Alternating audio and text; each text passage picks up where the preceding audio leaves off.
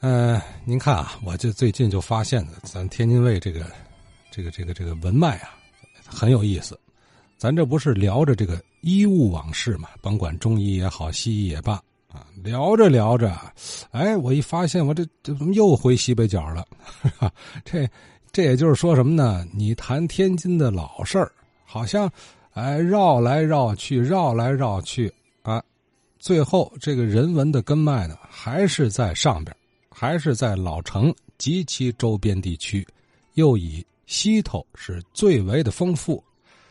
哎，也是哈，咱举个例子吧，这些年叫的响的一些文旅特产啊，什么耳朵眼耳朵眼炸糕是吧？泥人张彩塑，你看，这都出自虹桥。比如泥人张啊，张明山是吧？哎，老前辈过去在哪儿啊？就住西头。说是在维陀庙东街二十七号，哎，做泥人就在接下来这位武道光先生他的姥爷那院做，啊，同院前几天呢，有一位石先生提了一句这事儿，啊，说这里头住着泥人张之外，还有姓靳的一户人家。巧了，武先生说，我姥爷就姓靳。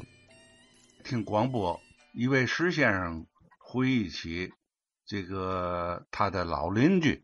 泥人张那个院里头，维陀庙东街二十七号。我说两句，我的姥爷姓金，就在那个院里头住。那院里头啊，我年龄比较小，去的时候呢，就是说姥爷和姥姥都没有了，只有大舅和老舅。大舅叫金春田，大舅。和老舅的孩子呢，排辈儿呢，都是赵字的，什么金兆敏、金兆明，还有金兆祥。从年龄上算呢，可能是我的表哥他们的后代。这个金惠琴，呃，倪二章在那个院里头住的时候，我母亲跟我说过，倪二章。他们和泥的时候，和的很很大的泥，是吧？往泥里头呢掺棉花，掺棉花呢用手就揉不了了，用扁担呢拍。这样的话呢，有的那时候不都糊的窗户纸吗？是吧？